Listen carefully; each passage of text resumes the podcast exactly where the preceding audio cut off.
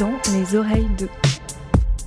On propose à nos invités de faire en plus une petite capsule où ils recommandent un podcast euh, qu'ils aiment bien. Est-ce que on fait dans les oreilles de J'ai le droit de choisir un truc qui sort pas cet été? Tout en français Tu veux que j'en choisisse un? Un seul. Un seul. Ok. Tu sais ce que tu vas Pas dire. tout à fait, mais je, je sais pas.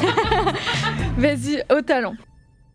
Depuis 2018, le journaliste Thomas Rozek anime le podcast d'actualité Programme B, produit par le studio Binge Audio, un flux riche de sujets et de formats passionnants que je vous invitais à explorer dans l'épisode 59 de Sans Algo.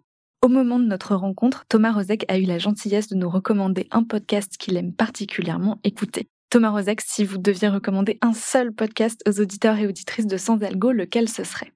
Il y a un programme que j'ai écouté euh, plein de fois depuis qu'il est passé. Je sais pas si c'était du podcast à la base, mais c'est devenu de fait un podcast parce qu'il est disponible numériquement.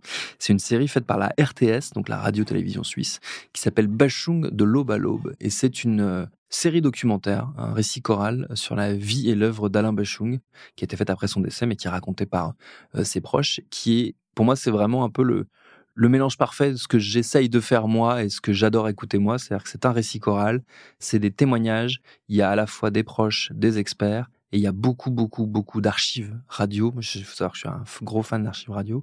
Donc c'est un peu le mélange parfait. Et en plus, ça parle de Bachung il y a de la musique euh, super. Donc euh, voilà, Bachung de l'aube à l'aube. Je crois que c'est en neuf épisodes et c'est vraiment super. Est-ce qu'il y a un épisode en particulier que vous aimez? Il y a un épisode, genre je sais plus lequel c'est, je crois que c'est le septième épisode, qui est euh, sur euh, l'enregistrement de l'album L'imprudence. le, tout début de l'album était une sorte de de nébuleuse. euh, C'était très très flou pour nous parce que quand Alain nous a contactés, on connaissait pas vraiment notre rôle. Je suis pas sûr qu'il connaissait lui-même d'ailleurs. qui est un disque euh, sublime et qui est plus expérimental sans doute. Et il y a tout le récit, notamment par les ingénieurs de, du studio ICP à Bruxelles, qui racontent comment ils ont travaillé. Il nous donnait juste des mélodies sur lesquelles on devait essayer d'échafauder des, des arrangements ou des chansons. Et euh, il nous a dit des choses du genre euh, essayer de me trahir, essayer de faire comme pour vous. Et comment ils ont fait des trucs complètement dingos, comme mettre des micros dans des bassines pleines d'eau pour faire tomber des chaînes dedans, enfin, pour aboutir à ce disque qui, il est vrai, ne sonne comme aucun autre. Donc ça, cet épisode-là m'a particulièrement marqué. Merci beaucoup Thomas Rozek. Avec plaisir. C'était Dans les oreilles 2, le hors-série d'été de Sans Algo. La semaine prochaine, retrouvez la recommandation d'écoute d'Anaïd Jalali.